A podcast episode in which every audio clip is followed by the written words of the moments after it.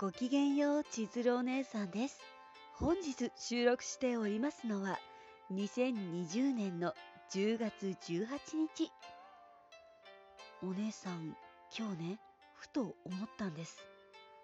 今年私は何を成し遂げただろうかと。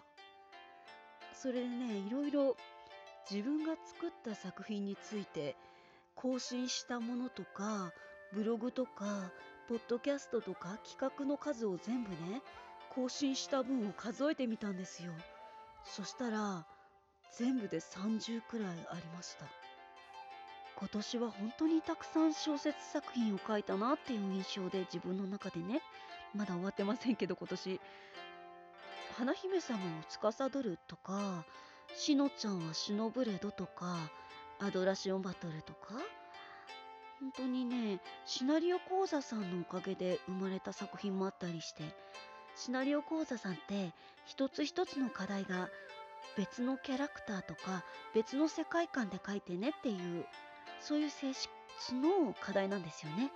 だからしのちゃんはシノブレドとかそもそもシナリオ講座さんの課題を小説化したものだったりするんですよ。なんて裏話をしつつ。これからねもう一作品今年中に小説が公開予定なのですが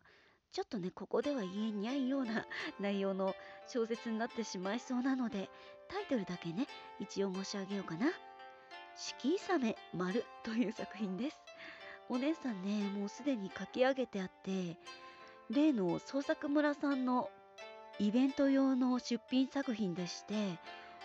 別名義で出していいのかなって思い込んでたんですけど普通に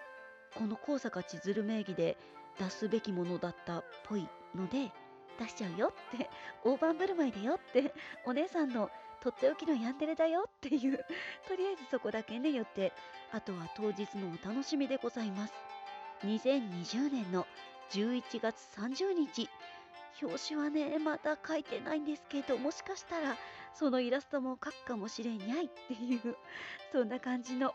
お姉さんの近況でございました。というわけで本日はここまでです。ここまで大切に聞いてくださって本当にどうもありがとうございました。今日があなた様にとってとっても素敵な一日になりますように。バイバイです。